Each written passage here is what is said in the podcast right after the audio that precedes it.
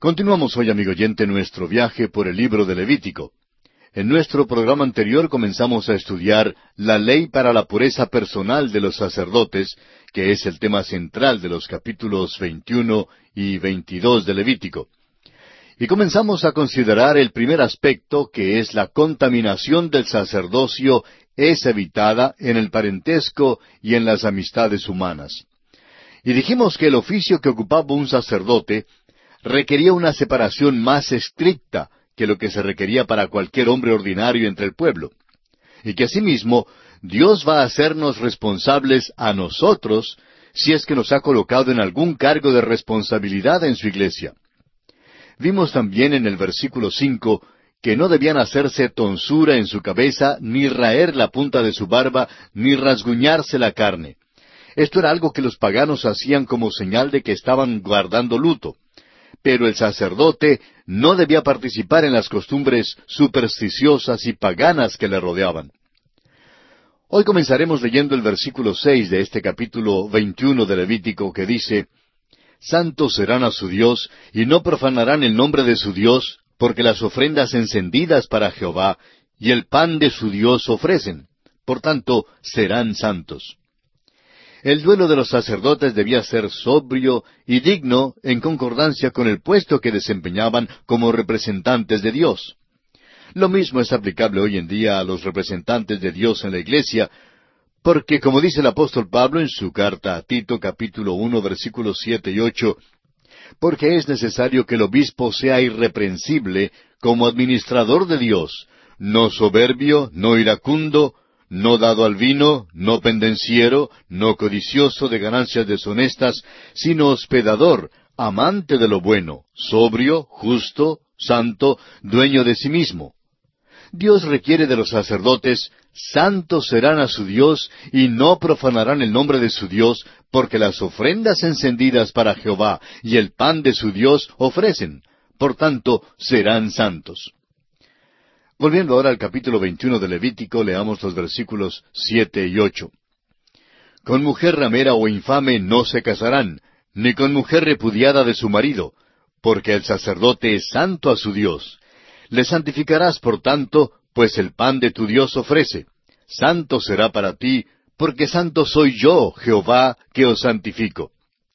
Esto se refiere a su vida personal y privada donde en concordancia con su puesto también debía revelar la santidad de Dios.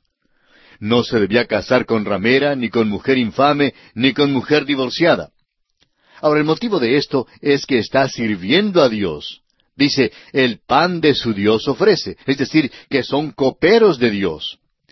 El sacerdote es un tipo de Cristo y la novia de Cristo tiene que ser purificada antes que le sea presentada sin mancha y sin arruga, como lo expresa el apóstol Pablo en el capítulo cinco de su carta a los Efesios, versículos veintiséis y veintisiete, donde dice para santificarla, habiéndola purificado en el lavamiento del agua por la palabra, a fin de presentársela a sí mismo una iglesia gloriosa, que no tuviese mancha ni arruga ni cosa semejante, sino que fuese santa y sin mancha. El dirigente en la iglesia debe ser un ejemplo para otros, especialmente en este asunto. Quisiéramos decir aquí que hay muchas personas, tanto hombres como mujeres, que han pasado por la experiencia del divorcio. Algunos de los hombres quieren entrar en el ministerio, y algunas de las mujeres desean servir como misioneras. Ahora sabemos que no se puede generalizar en cuanto a estas cosas, pero sí deseamos hacer esta declaración. Creemos que hoy en día es pecaminosa la manera en que ciertas personas que han sufrido alguna experiencia desdichada en su vida, muchas de estas antes de ser salvados, se excluyan de algún cargo debido a alguna experiencia del pasado de la cual en nada han sido culpables tratamos de ayudar a estas personas aconsejándolas a que sigan adelante en su preparación para el ministerio y para el campo misionero. Pero les amonestamos también que estén preparadas para ser rebajadas por algún supuesto santo que crea que está hablando por Dios. También notarán que habrá ciertas iglesias que las excluirán. Pero les animamos a que sigan adelante con su preparación y que habrá un lugar donde puedan servir a Dios. Y estamos seguros que lo habrá. Tenemos que reconocer que hoy en día hay muchas personas que son víctimas inocentes del divorcio. Continuando ahora con el capítulo 21 de Levítico, leamos el versículo 9. Y la hija del sacerdote, si comenzare a fornicar, a su padre deshonra, quemada será al fuego. ¿Por qué este castigo tan duro? Bueno, debido a la posición de su padre. Tenía que recibir la pena más severa si causaba oprobio al oficio de su padre. Leamos ahora los versículos diez al doce de Levítico capítulo 21. Y el sumo sacerdote entre sus hermanos, sobre cuya cabeza fue derramado el aceite de la unción, y que fue consagrado para llevar las vestiduras, no descubrirá su cabeza, ni rasgará sus vestidos, ni entrará donde haya alguna persona muerta, ni por su padre ni por su madre se contaminará, ni saldrá del santuario, ni profanará el santuario de su Dios, porque la consagración por el aceite de la unción de su Dios está sobre él. Yo, Jehová. Esta es la primera mención que se hace del sumo sacerdote. Como sacerdote ungido de Dios, tiene que ser apartado para el Señor. Debía llevar una diadema en la que estaban grabadas las palabras Santidad a Jehová. Esas palabras servían para recordar continuamente al pueblo quién era, de quién era y a quién servía. Le era prohibido rasgar las vestiduras sagradas. En otras palabras, el sumo sacerdote no debía ser un hombre violento. En el juicio de Jesús, esta ley fue violada cuando el sumo sacerdote rasgó sus vestiduras, como lo vimos en el capítulo 26 de Mateo, versículo 65, donde leemos, Entonces el sumo sacerdote rasgó sus vestiduras. Tampoco debía asistir al funeral de su padre ni de su madre.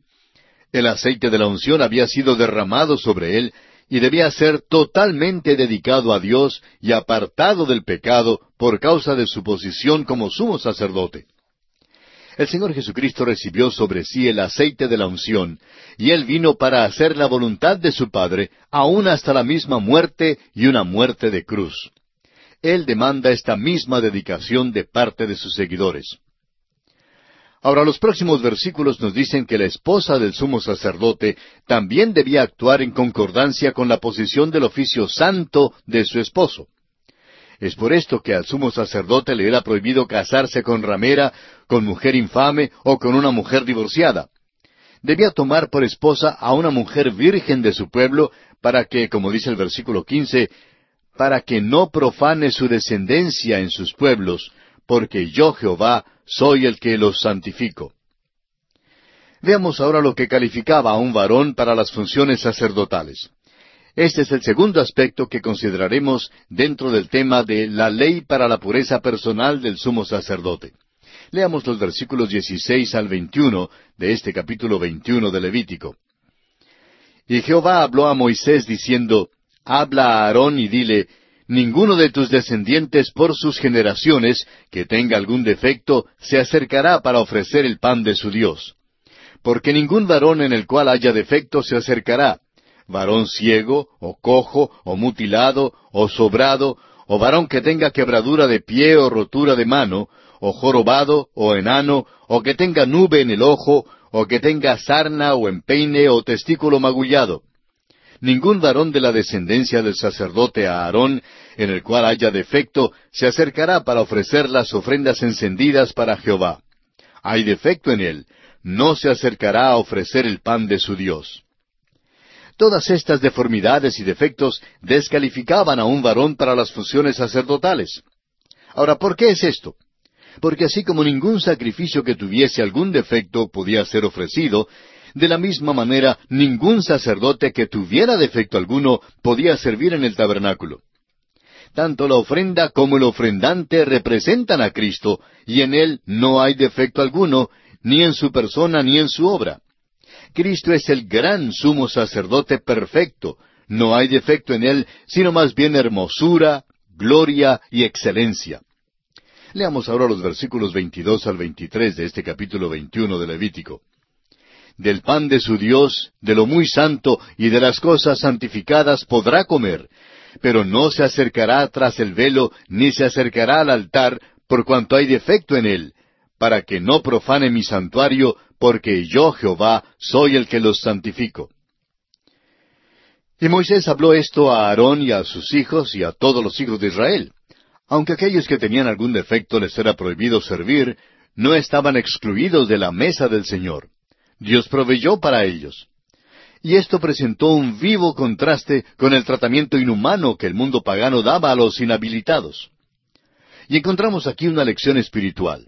Hay muchos creyentes que sufren de alguna inhabilidad física, moral o espiritual. Tales inhabilidades les excluirían de ciertas formas de servicio. Sin embargo, son genuinos santos de Dios que tienen todos los derechos y privilegios de creyentes. En cierta iglesia había un joven que era un atleta maravilloso, pero que tenía un paladar hendido que le presentaba un impedimento para hablar. Cierto día ese joven vino para hablar con su maestro de la escuela dominical y le expresó su deseo de llegar a ser predicador. Ahora, ¿cómo se aconseja a un jovencito como este? El maestro de la escuela dominical trató de explicarle que era un maravilloso atleta, pero que su habla constituía un impedimento para él. Y le aconsejó que entrara en un tipo de obra cristiana que no requiriese el hablar en público. Pasaron los años, y este joven continuó alentando ese deseo de servir al Señor. Llegó a ser entrenador de fútbol en una gran universidad y su influencia para Cristo era tan grande o aún mayor que la de cualquier predicador. Había muchos que estimaban tanto a este hombre como atleta, y él, aunque tenía este impedimento, les hablaba acerca de Jesucristo y así servía al Señor de una manera maravillosa. Amigo oyente, Dios nos ha entregado ciertas capacidades que Él espera que utilicemos para su honra y su gloria. Y el hecho que no podamos servir en determinada esfera de trabajo no quiere decir que estamos totalmente excluidos del servicio. Dios no espera que hagamos más de lo que Él mismo nos ha capacitado para hacer, sino que alentemos el vivo deseo de servirle. Quiera Dios que cada uno de nosotros busquemos servirle dentro de las capacidades que Él nos ha entregado para enaltecer y glorificar su santo nombre. Y aquí concluimos el capítulo 21 de Levítico y pasamos ahora al capítulo 22, que es una continuación directa del capítulo anterior y en el cual continuamos considerando el tema de la ley para la pureza personal de los sacerdotes.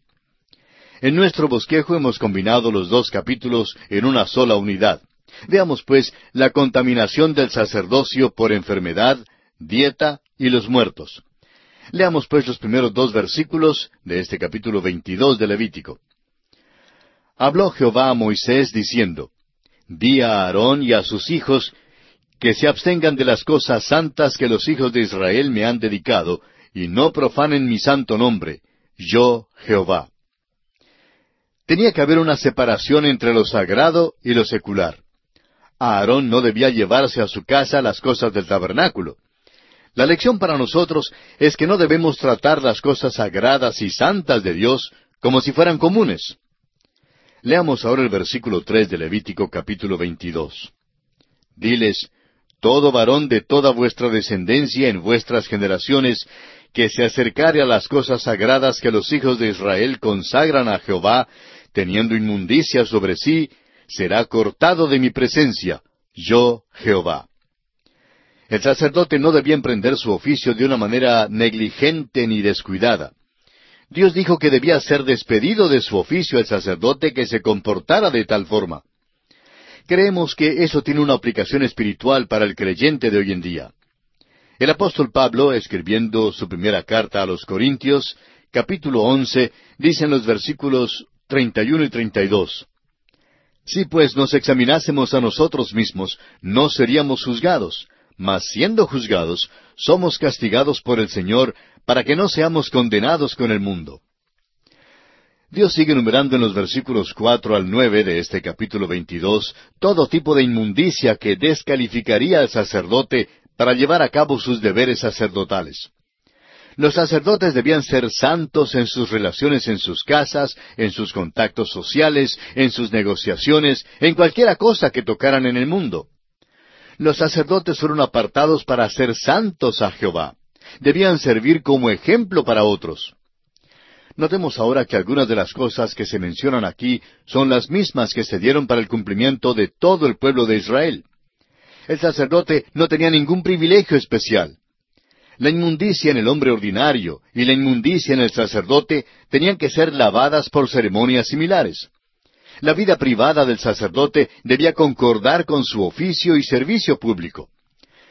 Pasemos ahora al versículo diez en este capítulo veintidós de Levítico. Ningún extraño comerá cosa sagrada. El huésped del sacerdote y el jornalero no comerán cosa sagrada. El sacerdote debía preservar la santidad del tabernáculo, excluyendo al extranjero. Solo los hijos de Dios, amigo oyente, son los que pueden adorar a Dios. Los versículos once al trece siguen explicando que sólo los que pertenecen al sacerdote, los que habían nacido en su casa, podían participar de la misma carne que él comía. Si la hija del sacerdote se casaba con un gentil, era excluida del acceso a las cosas santas. Pero si era dejada viuda o divorciada y se regresaba a la casa de su padre, entonces ella podía comer de la carne que su padre comía. El hijo o hija pródiga pueden volver a casa y ser bienvenidos. Pasemos ahora hasta el versículo catorce y leamos hasta el versículo dieciséis de Levítico capítulo veintidós. Y el que por hierro comiere cosa sagrada, añadirá a ella una quinta parte, y la dará al sacerdote con la cosa sagrada. No profanarán pues las cosas santas de los hijos de Israel, las cuales apartan para Jehová, pues desearían llevar la iniquidad del pecado, comiendo las cosas santas de ellos, porque yo Jehová soy el que los santifico. Un desconocimiento de la ley no provee ninguna excusa. El hombre que comía de las cosas santas inconscientemente era culpable y se le exigía una multa. Esto ponía una responsabilidad adicional sobre los sacerdotes de guardar el lugar santo. El mundo incrédulo gana o recibe su impresión de la iglesia, de los mismos miembros de la iglesia. La indiferencia y la irreverencia son percibidas enseguida por el incrédulo de afuera y su actitud y conducta se adaptan en conformidad. El Señor Jesucristo dijo en el Evangelio según San Mateo capítulo 18 versículo 7, Ay del mundo por los tropiezos, porque es necesario que vengan tropiezos, pero ay de aquel hombre por quien viene el tropiezo. Y aquí, amigo oyente, nos detenemos por esta ocasión. Continuaremos, Dios mediante, este estudio del capítulo 22 de Levítico en nuestro próximo programa, y confiamos que usted nos vuelva a escuchar. Hasta tanto, le urgimos a que lea el resto del capítulo 22 de Levítico, lo que le permitirá estar mejor informado y mejor preparado para nuestro próximo estudio.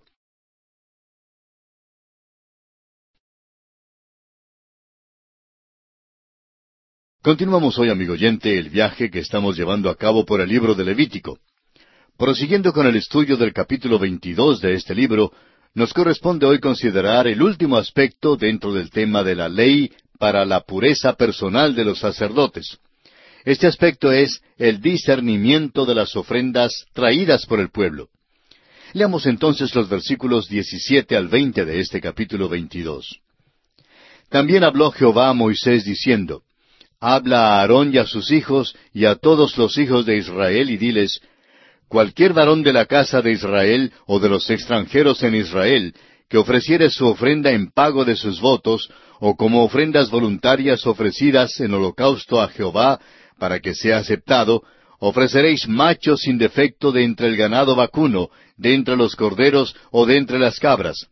Ninguna cosa en que haya defecto ofreceréis, porque no será acepto por vosotros. Esta sección contiene normas y reglamentos para el pueblo en cuanto a las ofrendas que ofrecían, y estos reglamentos debían ser seguidos estrictamente por los sacerdotes. Los reglamentos se aplicaban al pueblo, pero su ejecución era responsabilidad de los sacerdotes.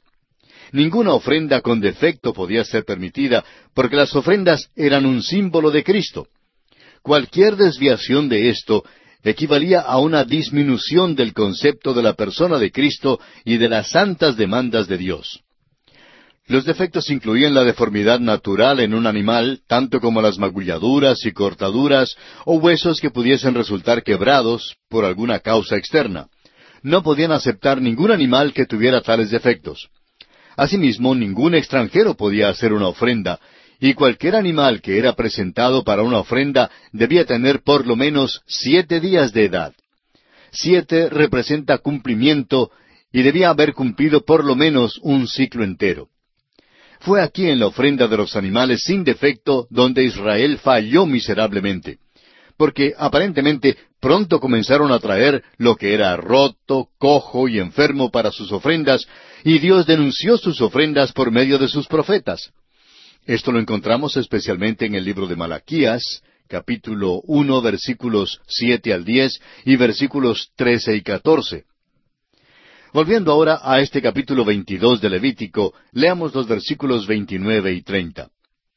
Y cuando ofreciereis sacrificio de acción de gracias a Jehová, lo sacrificaréis de manera que sea aceptable.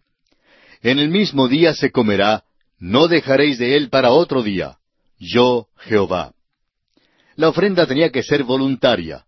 Este tipo de ofrenda debía representar al Padre Celestial que dio a su Hijo en amor y al Hijo que vino por el gozo puesto delante de él, como lo dice el escritor de la carta a los Hebreos en el capítulo 12, versículo 2. La ofrenda tenía que ser comida el mismo día. No se debía permitir ni una sola oportunidad para que comenzara ni siquiera la más pequeña corrupción.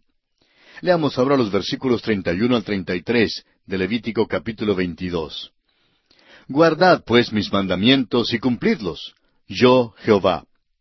Y no profanéis mi santo nombre, para que yo sea santificado en medio de los hijos de Israel. Yo Jehová que os santifico, que os saqué de la tierra de Egipto para ser vuestro Dios. Yo Jehová. El pueblo tenía que ser un testimonio para Dios. Ellos no tenían que ir como testigos a los confines de la tierra, como usted y yo hemos sido llamados a ir por todo el mundo hoy en día. Fueron llamados a servir a Dios como nación, y debido a su servicio a Dios, todo el mundo vendría a Jerusalén. La santidad del nombre de Dios debía ser representada en cada acto de su adoración. Ahora, ¿cuál debía ser el estímulo de su obediencia? El doctor Andrew A. Bonar da cinco motivos. Primero, yo Jehová. Segundo, yo seré santificado en medio de los hijos de Israel. Tercero, yo Jehová que os santifico. Cuarto, yo Jehová que os saqué de la tierra de Egipto. Y quinto, vuestro Dios. Yo Jehová que os santifico. Hay libertad para el creyente hoy en día, pero la libertad no le otorga licencia o libertinaje. La santidad y la justicia de Dios deben ser mantenidas con pasión y celo en toda nuestra adoración. Yo Jehová que os saqué de la tierra de Egipto. Amigo oyente, Dios le ha salvado. Dios le salva por su gracia. No le salvó con la idea de endeudarlo a usted para con él, porque eso no sería gracia. No estamos de acuerdo con las palabras del himno que dicen, mi vida di por ti, ¿qué has dado tú por mí? La gracia, amigo oyente, no requiere pago. Pero permítanos hacerle esta pregunta. ¿Ama usted a Jesucristo? ¿Quiere servirle? La esposa no le prepara al esposo una cena especial de cumpleaños porque es su deber. La prepara porque ama a ese viejo. Ahora, vuestro Dios, ¿es Él su Dios, amigo oyente? Si lo es, entonces usted le representa como su embajador en este mundo. El mundo está leyendo su vida. Los hombres no están leyendo la Biblia hoy en día, nos están leyendo a nosotros, a usted y a mí. ¿Qué leen en su vida, amigo oyente? Y así concluimos nuestro estudio de este capítulo 22 de Levítico. Y llegamos ahora al capítulo 23. Aquí estudiaremos las fiestas santas o solemnes que constituyen el tema central de este capítulo 23. Este es un capítulo extraordinario que presenta las fiestas solemnes de Dios. Estas eran fiestas de gran gozo.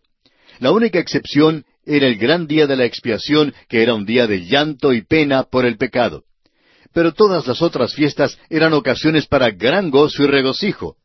Dios no quería que un pueblo triste y llorón viniera siempre ante su presencia, sino más bien lo que deseaba era un pueblo alegre y gozoso.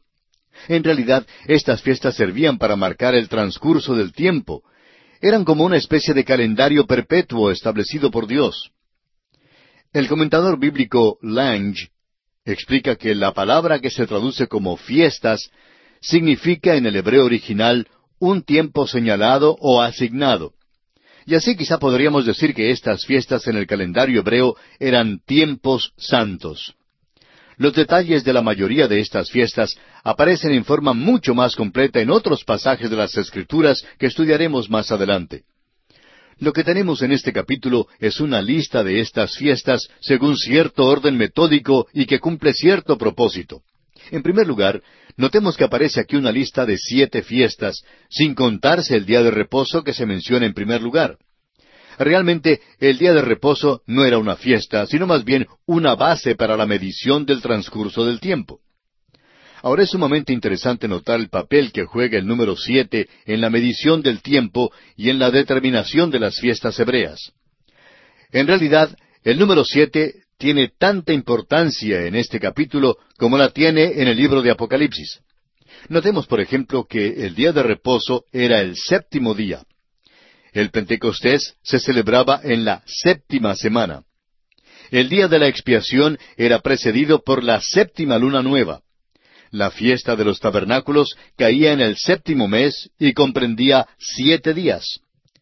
Notaremos además la intervención del número siete más adelante en nuestro estudio del año de reposo y el año de jubileo que veremos en el capítulo 25. Estos días de fiesta cumplían una doble función, una función práctica y una función profética. En el nivel práctico cumplían una función tanto social como comercial. Reunían a las doce tribus en adoración conjunta a Dios y en compañerismo mutuo a todos los varones les era requerido ir a Jerusalén para adorar tres veces al año en la fiesta de la Pascua, de Pentecostés y de los tabernáculos, de acuerdo con lo que encontramos en Deuteronomio capítulo 16, versículo 16. Se puede ver que esto propendía a la unión de la nación y a una mayor unidad entre las tribus.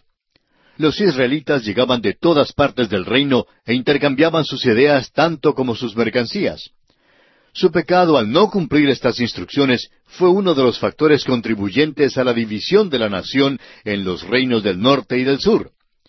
Su desobediencia en este aspecto sería también más tarde una de las razones por que el pueblo fue esparcido en esclavitud por todo el imperio romano.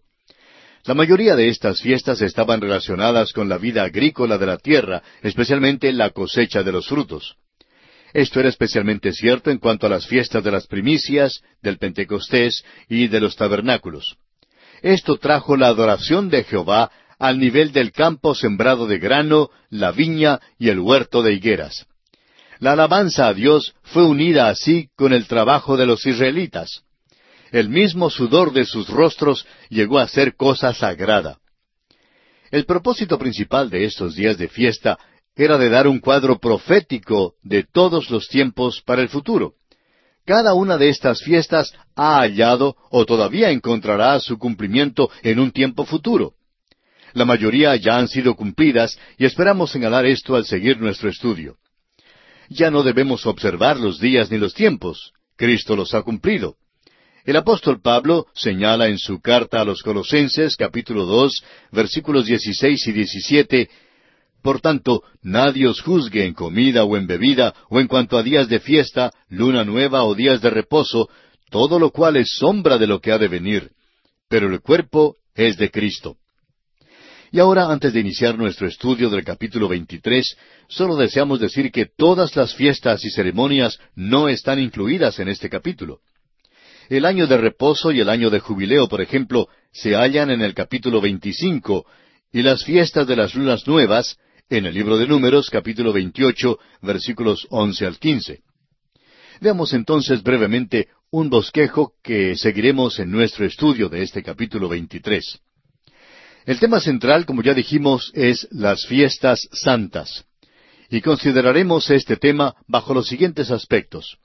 En primer lugar, el tiempo santo del día de reposo en los versículos 1 al 3. En segundo lugar, el tiempo santo de la Pascua en los versículos cuatro y cinco. Tercero, el tiempo santo del pan sin levadura en los versículos seis al ocho.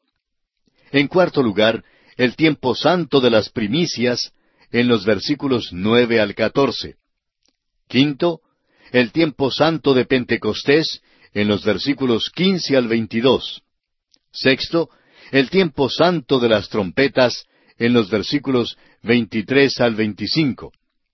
En séptimo lugar, el tiempo santo del gran día de la expiación en los versículos 26 al 32. Y en octavo y último lugar, el tiempo santo de los tabernáculos en los versículos 33 al 44. Comencemos pues con el primer aspecto, el tiempo santo del día de reposo. Leamos los primeros tres versículos de este capítulo 23 de Levítico. Habló Jehová a Moisés diciendo, Habla a los hijos de Israel y diles, Las fiestas solemnes de Jehová, las cuales proclamaréis como santas convocaciones, serán estas. Seis días se trabajará, mas el séptimo día será de reposo, santa convocación. Ningún trabajo haréis. Día de reposo es de Jehová en donde quiera que habitéis. Notará usted al seguir nuestro estudio de este libro que Dios siempre dirige sus instrucciones a determinadas personas. Y es bueno que notemos las personas a quienes va dirigida la instrucción. Le habla a Moisés porque él era el legislador, y él a su turno debía dar estas instrucciones al pueblo. Aunque las fiestas tenían que ver con el tabernáculo, los sacerdotes no son mencionados aquí en forma específica. Los israelitas debían reunirse y las fiestas debían concordar con el calendario anual de Israel. Cada uno de estos tiempos santos tenía cierto énfasis particular y peculiar. Aquí veremos en forma completa y profética el trato que tiene reservado Dios para este mundo en el marco del tiempo. Así, cada fiesta era típica de algún gran evento en el programa de Dios para el mundo. La Pascua simbolizaba la crucifixión y la muerte de Cristo. Los panes sin levadura representaban la comunión que tenemos con Cristo por su muerte. La fiesta de las primicias profetizaba la resurrección de Cristo y el Pentecostés el principio de la iglesia. La fiesta de las trompetas prometía al pueblo de Israel que Cristo volvería algún día a la tierra prometida. El gran día de la expiación representaba la obra de Cristo por nosotros en la cruz. Y la fiesta de los tabernáculos señalaba el tiempo cuando Israel habitará definitivamente en la tierra prometida. El día semanal de reposo no se puede designar propiamente como uno de los días de fiesta especiales para el pueblo hebreo.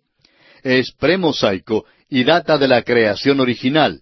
Fue repetido a Israel y en Deuteronomio encontramos un motivo adicional para su observación.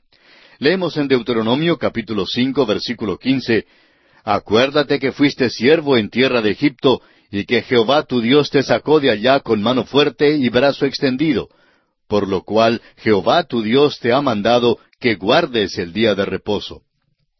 Cuando eran esclavos en Egipto, los israelitas tenían que trabajar todos los días. Pero ahora el día de reposo se vinculaba con su liberación. Por eso debían separar un día de cada siete para adorar a Dios, en el cual debía haber un cese completo de todo trabajo y actividad. La iglesia primitiva también separó un día de la semana, y el día que escogieron fue el domingo, el primer día de la semana, porque ese fue el día en que nuestro Señor resucitó de los muertos. Ese es el día cuando nos fue dada la salvación completa. El apóstol Pablo dice en Romanos capítulo cuatro versículo veinticinco, el cual fue entregado por nuestras transgresiones y resucitado para nuestra justificación. El día de reposo pertenece a la vieja creación, pero nosotros pertenecemos a la nueva creación. El apóstol Pablo en su segunda carta a los Corintios capítulo cinco versículo diecisiete señala, de modo que si alguno está en Cristo, nueva criatura es, es decir, nueva creación es. Amigo oyente, honramos a Cristo apartando el primer día de la semana. Y aquí tenemos que detenernos en esta ocasión porque nuestro tiempo se ha agotado.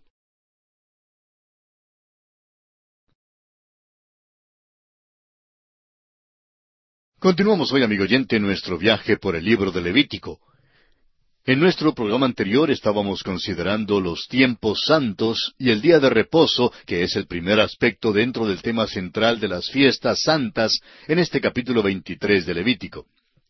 Y decíamos que el día semanal de reposo no se puede designar propiamente como uno de los días de fiesta especiales para el pueblo hebreo, porque es premosaico y data de la creación original. Mencionamos también que cuando los israelitas eran esclavos en Egipto, tenían que trabajar todos los días. Pero ahora el día de reposo se vinculaba con su liberación. Por eso debían separar un día de cada siete para adorar a Dios, en el cual debía haber un cese completo de toda actividad y trabajo. Además, dijimos que la iglesia primitiva igualmente separó un día de la semana, y el día que escogieron fue el domingo, el primer día de la semana, porque en ese día fue cuando nuestro Señor Jesucristo resucitó de entre los muertos. Ese es el día cuando nos fue dada la salvación completa. El apóstol Pablo dice en su carta a los Romanos, capítulo cuatro, versículo veinticinco, el cual fue entregado por nuestras transgresiones y resucitado para nuestra justificación. El día de reposo pertenece a la vieja creación, pero nosotros pertenecemos a la nueva creación, como dice Pablo en su segunda carta a los Corintios, capítulo cinco, versículo diecisiete. De modo que si alguno está en Cristo, nueva criatura es, es decir, nueva creación es. Las cosas viejas pasaron, he aquí todas son hechas nuevas. Honramos a Cristo, amigo oyente, apartando el primer día de la semana. El día de reposo era como una especie de metro graduado para medir el tiempo para Israel. Hablaba de la cesación de todo trabajo y actividad y al mismo tiempo anticipaba una nueva semana, cuando habría una nueva creación.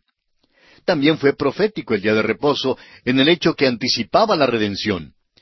El hombre perdió su reposo en la primera creación, pero ahora el reposo se puede obtener por medio de la redención. El escritor a los Hebreos nos dice en el capítulo cuatro de su carta, versículos nueve al once, Por tanto, queda un reposo para el pueblo de Dios, porque el que ha entrado en su reposo también ha reposado de sus obras como Dios de las suyas. Procuremos, pues, entrar en aquel reposo para que ninguno caiga en semejante ejemplo de desobediencia. Nuestro reposo viene mediante la redención y sólo por medio de la redención. Hay un reposo para el pueblo de Dios. ¿Cuál es? Sus pecados les son perdonados. El Señor Jesucristo dijo en Mateo capítulo once versículo veintiocho Venid a mí todos los que estáis trabajados y cargados, y yo os haré descansar. El reposo y la redención constituyen el aspecto doble del día de reposo. El día de reposo no era un día de fiesta. Estaba relacionado con la semana y no con el año no era una fiesta, sino un tiempo señalado y separado. Y pasamos ahora a considerar el segundo aspecto en nuestro estudio del capítulo 23 de Levítico, que es el tiempo santo de la Pascua. Leamos los versículos cuatro y cinco. Estas son las fiestas solemnes de Jehová, las convocaciones santas, a las cuales convocaréis en sus tiempos. En el mes primero, a los catorce del mes, entre las dos tardes, Pascua es de Jehová. La descripción de esa fiesta nos fue dada ya en Éxodo capítulo 12, pero aquí está en el calendario de Dios. Este versículo al decir, estas son las fiestas, aclara que las fiestas principiaban propiamente con la Pascua y no con el día de reposo. En Éxodo capítulo 12, versículo 2, Dios dijo, Este mes os será principio de los meses, para vosotros será este el primero en los meses del año. Este tiempo santo representa el sacrificio de la muerte de Cristo y el valor de su sangre.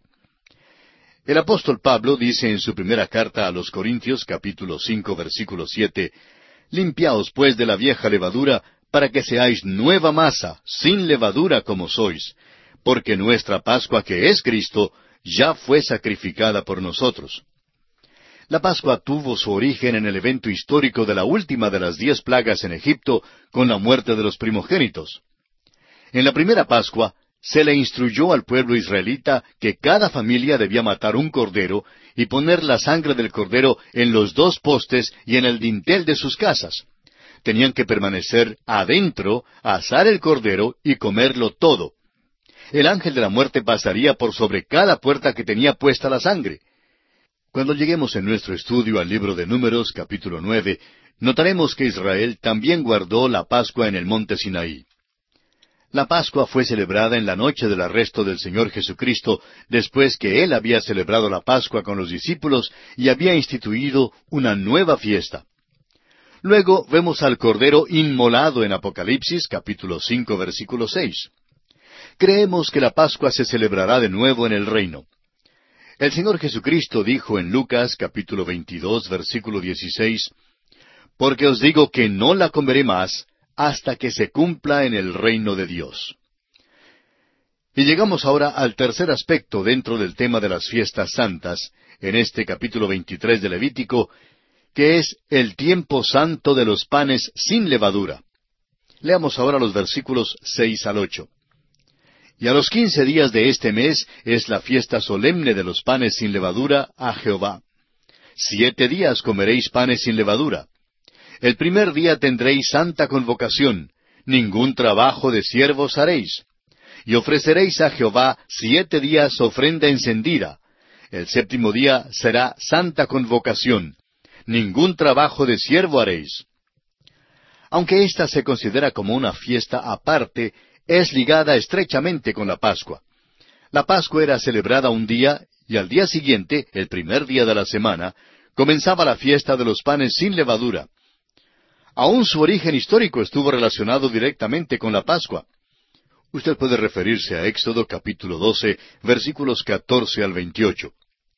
Los panes sin levadura tenían que ser comidos por siete días, empezando con el día después de la Pascua.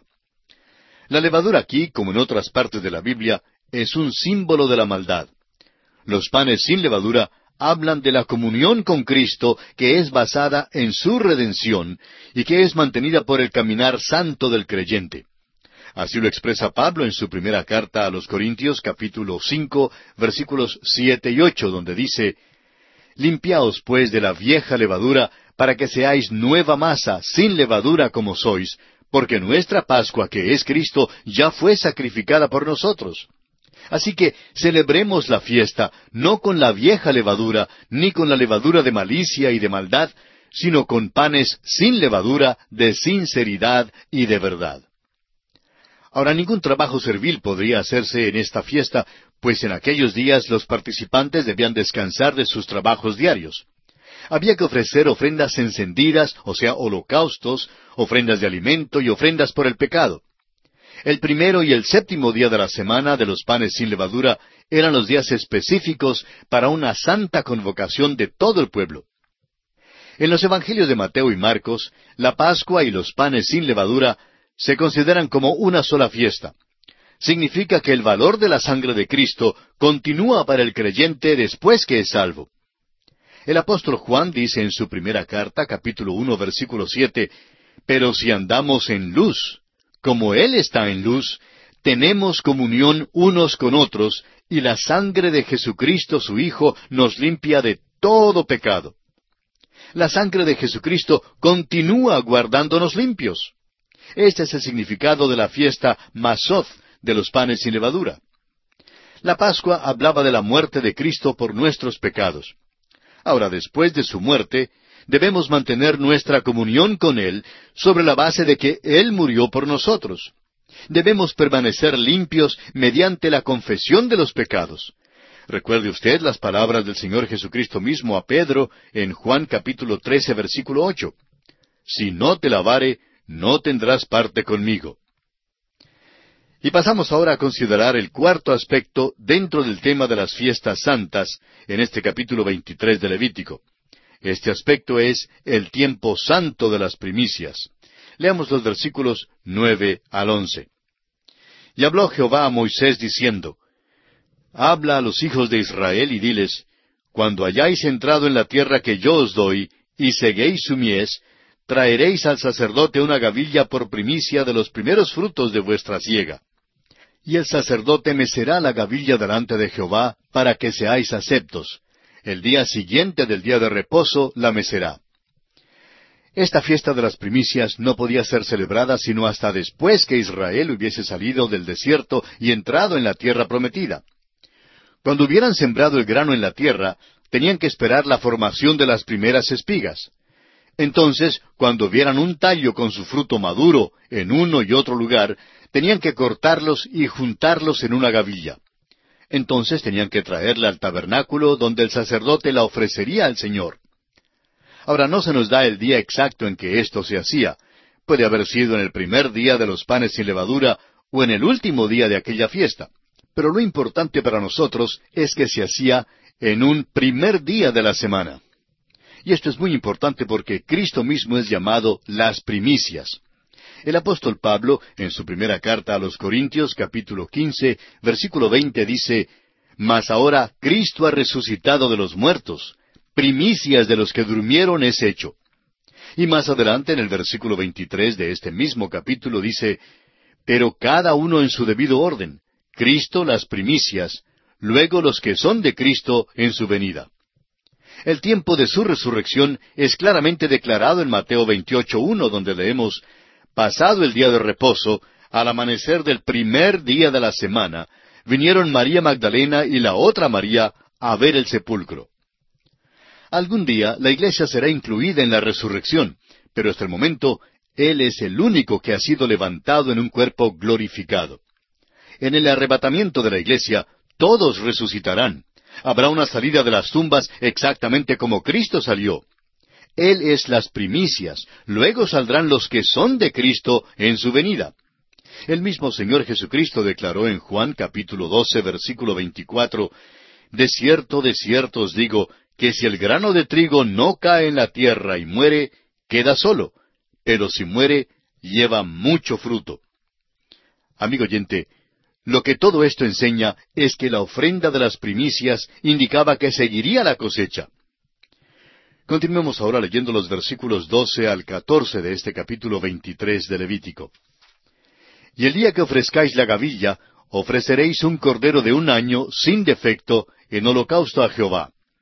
Su ofrenda será dos décimas de efa de flor de harina amasada con aceite, ofrenda encendida a Jehová en olor gratísimo. Y su libación será de vino, la cuarta parte de un hin. No comeréis pan, ni grano tostado, ni espiga fresca, hasta este mismo día, hasta que hayáis ofrecido la ofrenda de vuestro Dios. Estatuto perpetuo es por vuestras edades en donde quiera que habitéis. Lo primero que notamos aquí son las ofrendas que acompañaban la celebración de este día. Pero vemos que no se incluye ninguna ofrenda por el pecado, porque más tarde sería incluida en la muerte de Cristo. Fue entonces cuando Él arregló la cuestión del pecado. En cambio, estas ofrendas mencionadas aquí son de olor grato. El apóstol Pablo en su segunda carta a los Corintios capítulo cinco versículo veintiuno dice, Al que no conoció pecado, por nosotros lo hizo pecado, para que nosotros fuésemos hechos justicia de Dios en él. Y en el Evangelio según San Juan capítulo catorce versículo diecinueve, el Señor Jesucristo dijo, Porque yo vivo, vosotros también viviréis. Esta es una gloriosa verdad la que tenemos aquí. No se podía gozar de la nueva cosecha del grano sino hasta después que esta ofrenda fuera mecida delante de Jehová. Para el creyente, la muerte y la resurrección de Cristo le trae a nuevas relaciones y bendiciones. El apóstol Pablo en su segunda carta a los Corintios capítulo cinco versículo diecisiete dice, De modo que si alguno está en Cristo, nueva criatura es, las cosas viejas pasaron, he aquí todas son hechas nuevas. Eso no quiere decir que solo cambian algunos hábitos. Significa que somos sacados o apartados del viejo Adán y somos entonces unidos al Señor Jesucristo. Ahora tenemos un nuevo propósito, una nueva meta, un nuevo gozo y una nueva vida. Todo es nuevo. Y llegamos ahora al quinto aspecto en consideración dentro de nuestro estudio de este capítulo 23 de Levítico. Este aspecto es el tiempo santo de Pentecostés. Note usted el orden metódico y la secuencia cronológica que tenemos aquí. Primero, la Pascua, o sea, Cristo, quien es nuestra Pascua, es sacrificado por nosotros. Los panes sin levadura son la participación de las cosas de Cristo, la comunión con Él. Luego, las primicias significan a Cristo resucitado, las primicias de los muertos. Y ahora llegamos al tiempo de Pentecostés. Leamos los versículos quince y dieciséis de este capítulo veintitrés de Levítico. Y contaréis desde el día que sigue al día de reposo, desde el día en que ofrecisteis la gavilla de la ofrenda mecida, siete semanas cumplidas serán. Hasta el día siguiente del séptimo día de reposo, contaréis cincuenta días. Entonces ofreceréis el nuevo grano a Jehová. No nos queda tiempo suficiente para entrar en todos los detalles de este aspecto, y creemos que tendremos que ampliarlo en nuestro próximo programa. Pero hay varias cosas que creemos merecen nuestra atención al considerar esta fiesta de Pentecostés, especialmente en vista de que hoy en día se le está dando mucha importancia a ciertas cosas que en realidad no tienen base bíblica alguna en cuanto a Pentecostés. Notemos en primer lugar que la fiesta de Pentecostés se celebraba siempre en el primer día de la semana. Las instrucciones dadas para su celebración estipulaban que tenían que transcurrir siete semanas, o sea, cuarenta y nueve días después del día de la ofrenda de las primicias de las gavillas, y que luego, en el quincuagésimo día, o sea, en el día inmediatamente después del séptimo sábado, el primer día de la octava semana, ese era el día de Pentecostés. La palabra misma, Pentecostés, significa cincuenta, y así la fiesta de Pentecostés se celebraba justamente cincuenta días después del día de la ofrenda de las primicias de las gavillas. Y aquí, amigo oyente, tenemos que detenernos por esta oportunidad porque nuestro tiempo se ha agotado. Como dijimos antes, continuaremos este aspecto y lo ampliaremos en nuestro próximo programa. Mientras tanto, le recomendamos leer los siguientes versículos de este capítulo 23 de Levítico para mantenerse informado de lo que seguiremos estudiando en nuestra próxima visita.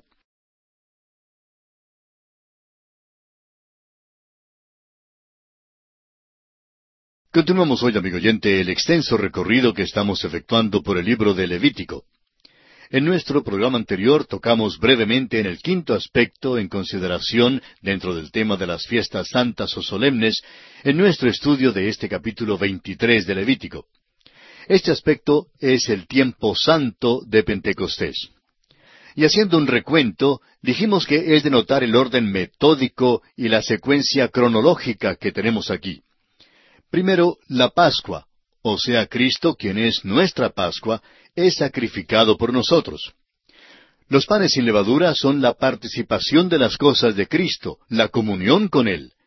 Luego, las primicias significan a Cristo resucitado, las primicias de los muertos. Y ahora llegamos al tiempo de Pentecostés. Leamos una vez más los versículos quince y dieciséis de este capítulo veintitrés de Levítico. Y contaréis desde el día que sigue al día de reposo, desde el día en que ofrecisteis la gavilla de la ofrenda mecida. Siete semanas cumplidas serán. Hasta el día siguiente del séptimo día de reposo, contaréis cincuenta días. Entonces ofreceréis el nuevo grano a Jehová. Hay varias cosas que creemos merecen nuestra atención al considerar esta fiesta de Pentecostés, especialmente en vista de que hoy en día se le está dando mucha importancia a ciertas cosas que en realidad no tienen base bíblica alguna en cuanto al Pentecostés. Notemos primeramente que la fiesta de Pentecostés se celebraba siempre en el primer día de la semana. Las instrucciones dadas para su celebración estipulaban que tenían que transcurrir siete semanas, o sea, cuarenta y nueve días, después del día de la ofrenda de las primicias de las gavillas, y que luego en el quincuagésimo día, o sea, en el día inmediatamente después del séptimo sábado, el primer día de la octava semana, ese era el día de Pentecostés. La palabra misma Pentecostés significa cincuenta, y así la fiesta de Pentecostés se celebraba justamente cincuenta días después del día de la ofrenda de las primicias de las gavillas. Es importante notar que la iglesia nació precisamente en el día de Pentecostés, un primer día de la semana, y que nuestro Señor Jesucristo resucitó en el primer día de la semana. ¿No cree usted, amigo oyente, que todo esto nos está diciendo algo? ¿No cree usted que sería algo extraño si la iglesia volviera a celebrar el antiguo día de reposo, el día que pertenecía a la antigua creación, cuando la iglesia es una nueva creación? Cuando la iglesia de Jesucristo se reúne cada primer día de la semana, es para celebrar la resurrección de nuestro Señor y el día del nacimiento de la iglesia. En el Antiguo Testamento, la fiesta de Pentecostés también recibía el nombre de la fiesta de las semanas. Y notemos bien que su significado para nosotros hoy en día no es ni puede ser el fruto de mera especulación humana. En el libro de los Hechos, capítulo dos, versículo uno, dice Cuando llegó el día de Pentecostés, estaban todos unánimes juntos. Y luego en el versículo cuatro añade que fueron todos llenos del Espíritu Santo y comenzaron a hablar en otras lenguas según el Espíritu les daba que hablasen. La expresión cuando llegó el día de Pentecostés no quiere decir a las doce del mediodía ni a las seis de la tarde. Quiere decir que el día de Pentecostés llegó para cumplir el propósito para el cual fue dado en Levítico. Denota la venida del Espíritu Santo a bautizar a los creyentes en el cuerpo de Cristo y a comenzar a llamar a la iglesia. Transcurrieron cincuenta días después de la resurrección de Cristo antes que viniera el Espíritu Santo. Dios pues estaba obrando según su calendario y con absoluta puntualidad. Notemos que según el versículo 16 de este capítulo 23 de Levítico, era necesario ofrecer una nueva ofrenda de nuevo grano, lo que era símbolo de la iglesia. La iglesia es algo nuevo. Cristo no dijo que nos daría vestimentas viejas para que luego las remendemos. Vino para traernos nueva vestimenta de justicia. Somos vestidos con su justicia. Así es como nos ve Dios, vestidos con la justicia misma de Cristo. Es decir, a los que creen en Él y pertenecen a su iglesia. Debemos ahora notar el orden de la sucesión del tiempo. Después de su resurrección, el Señor Jesús se mostró vivo por cuarenta días. Luego, precisamente antes de que ascendiera al cielo, les dijo a los suyos que no salieran de Jerusalén, sino que esperasen la promesa del Padre. En Lucas 24:49 les dijo que recibirían poder desde lo alto. Ahora, en el libro de los Hechos, capítulo uno, versículo cinco, leemos Mas vosotros seréis bautizados con el Espíritu Santo dentro de no muchos días. Diez días más tarde, en el día de Pentecostés, el Espíritu de Dios vino sobre ellos. Volviendo ahora a Levítico capítulo 23, Leamos el versículo 17. De vuestras habitaciones traeréis dos panes para ofrenda mecida, que serán de dos décimas de efa de flor de harina, cocidos con levadura, como primicias para Jehová. ¿Notó usted algo en este versículo que le causó sobresalto? Hasta ahora veníamos diciendo que la levadura era el principio de maldad y que no podía usarse en las ofrendas. Pero aquí tenemos la única excepción es porque aquí se habla de la iglesia y esta es una nueva ofrenda, una nueva ofrenda de alimento. ¿Y qué quiere decir esto? Significa simplemente que hay maldad en la iglesia. Creemos que esto es obvio al observador más casual. Muchos pastores de iglesias, y acaso todos, pueden testificar de la existencia de maldad en sus iglesias. Si usted lo duda, amigo oyente, pregúnteselo a su pastor. Por eso mismo, la levadura se incluye en esta ofrenda. Esto habla de la iglesia visible acá en la tierra. La iglesia como la ve usted y como la veo yo, hay maldad en ella. El Señor sabía eso mucho antes de que la iglesia jamás existiera. Leamos ahora los versículos 18 al 20 de este capítulo 23 de Levítico. Y ofreceréis con el pan siete corderos de un año sin defecto, un becerro de la vacada y dos carneros. Serán holocausto a Jehová, con su ofrenda y sus libaciones, ofrenda encendida de olor grato para Jehová. Ofreceréis además un macho cabrío por expiación, y dos corderos de un año en sacrificio de ofrenda de paz. Y el sacerdote los presentará como ofrenda mecida delante de Jehová, con el pan de las primicias y los dos corderos. Serán cosa sagrada a Jehová para el sacerdote. Todas las ofrendas tienen que ser ofrecidas en este tiempo. Todo lo que Cristo es y todo lo que Él ha hecho ha sido traspasado a la iglesia. Los creyentes pueden acercarse a Él para todo. En primer lugar, pueden venir a Él para obtener la salvación. Pueden también venir a Él para recibir ayuda y para experimentar su misericordia, para obtener simpatía y recibir su consuelo. Pueden venir en todas las situaciones de la vida pues todas las ofrendas fueron hechas en este tiempo de Pentecostés. Es muy interesante ver cómo el Señor en estos cuadros nos está dando algunas de las verdades más grandes. Hace uso de cuadros en lugar de fríos términos filosóficos y teológicos. Veamos ahora el versículo 21 de este capítulo 23 de Levítico. Y convocaréis en este mismo día santa convocación. Ningún trabajo de siervos haréis. Estatuto perpetuo en donde quiera que habitéis por vuestras generaciones. Notemos aquí que debían reposar en aquel día y cesar todos sus trabajos, toda actividad. Eso es lo que usted y yo debemos hacer cuando acudimos a Cristo. El apóstol Pablo en su carta a Tito, capítulo tres, versículo cinco, dice, Nos salvó no por obras de justicia que nosotros hubiéramos hecho, sino por su misericordia, por el lavamiento de la regeneración y por la renovación en el Espíritu Santo. Leamos ahora el versículo 22 de este capítulo 23 de Levítico. Cuando segareis la mies de vuestra tierra, no segaréis hasta el último rincón de ella, ni espigarás tu siega. Para el pobre y para el extranjero la dejarás. Yo, Jehová vuestro Dios. El día santo fue adaptado a la tierra y sus necesidades. En medio de la celebración no podían olvidar al pobre y al extranjero. Esto presenta el lado práctico de la obra de la Iglesia y lo que debieran hacer todos los creyentes hoy en día. Hemos sido salvados por gracia y debemos tratar de proclamar la palabra de Dios a otros y serles de ayuda. Creemos que la Iglesia no tiene ningún derecho de ocuparse en cualquier servicio social en el cual no se presente el Evangelio. Debemos darle de comer a la gente necesitada y suplir su necesidad, pero junto con esto debemos presentarles el Evangelio. Debemos recordar que un hombre con la barriga vacía no estará tan ansioso de escuchar el Evangelio. Santiago tiene algunas cosas que decir en cuanto a esto. Leamos la carta de Santiago capítulo dos, versículos catorce al veinte. Hermanos míos, ¿de qué aprovechará si alguno dice que tiene fe y no tiene obras?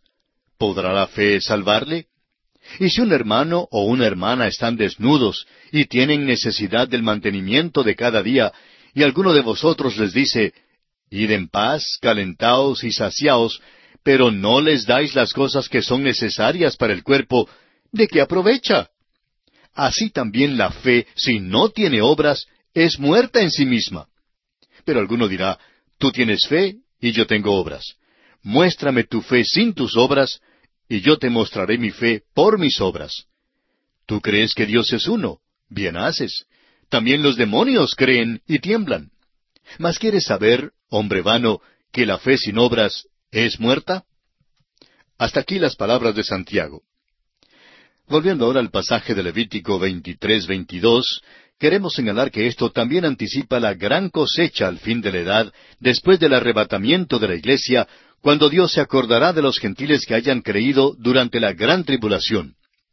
Una vez más, Santiago, en el capítulo uno de su carta, versículo 18, dice, Él, de su voluntad nos hizo nacer por la palabra de verdad, para que seamos primicias de sus criaturas. La iglesia primitiva era totalmente judía, y esta era sólo la primicia, pero desde entonces ha sido incrementada por una gran compañía de gentiles. Nuestro Señor Jesucristo dijo en cuanto al fin de la edad en Mateo capítulo 13 versículos 38 y 39, El campo es el mundo, la buena semilla son los hijos del reino, y la cizaña son los hijos del malo. El enemigo que la sembró es el diablo. La ciega es el fin del siglo, y los segadores son los ángeles. Este es el juicio al fin de la edad. Nuestro trabajo hoy en día es de sembrar. A veces decimos que nos faltan los segadores para la cosecha, pero en realidad es el Hijo de Dios quien segará cuando envíe a sus ángeles.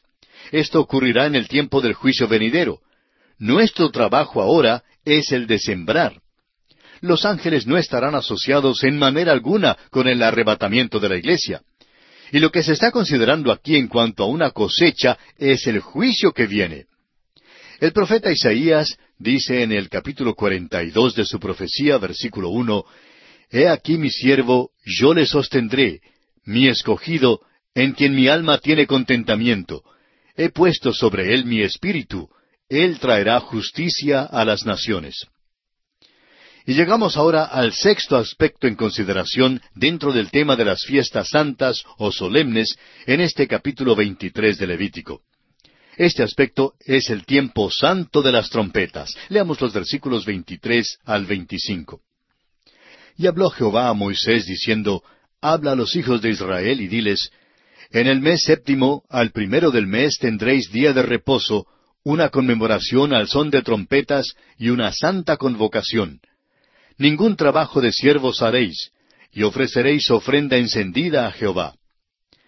La fecha es lo importante aquí. Son tres las fiestas que se celebraban en el séptimo mes. Es como si fuese un mes sabático, exactamente como hubo un día sabático y un año sabático. Esta fiesta marcaba el principio del año civil, tal como la Pascua marcaba el principio del año religioso. Aquí sería bueno recordar que, según Números, capítulo 10, la señal para que avanzara el pueblo de Israel a través del desierto era el tocar de dos trompetas de plata. Estas trompetas se tocaban siete veces para indicar que se pusieran en marcha. Notemos que también hay siete trompetas en el libro de Apocalipsis que abarcan el período de la gran tribulación, cuando el remanente de Israel será totalmente restaurado a su tierra para iniciar la edad del reino. Leemos en Isaías 27, 13, Acontecerá también en aquel día que se tocará con gran trompeta, y vendrán los que habían sido esparcidos en la tierra de Asiria, y los que habían sido desterrados a Egipto, y adorarán a Jehová en el monte santo, en Jerusalén. El Señor Jesucristo dice en Mateo capítulo 24 versículo 31, y enviará a sus ángeles con gran voz de trompeta, y juntarán a sus escogidos de los cuatro vientos, desde un extremo del cielo hasta el otro. Cuando esto ocurra, amigo oyente, la iglesia ya habrá partido de la tierra, y allí oirán la voz del Señor como trompeta.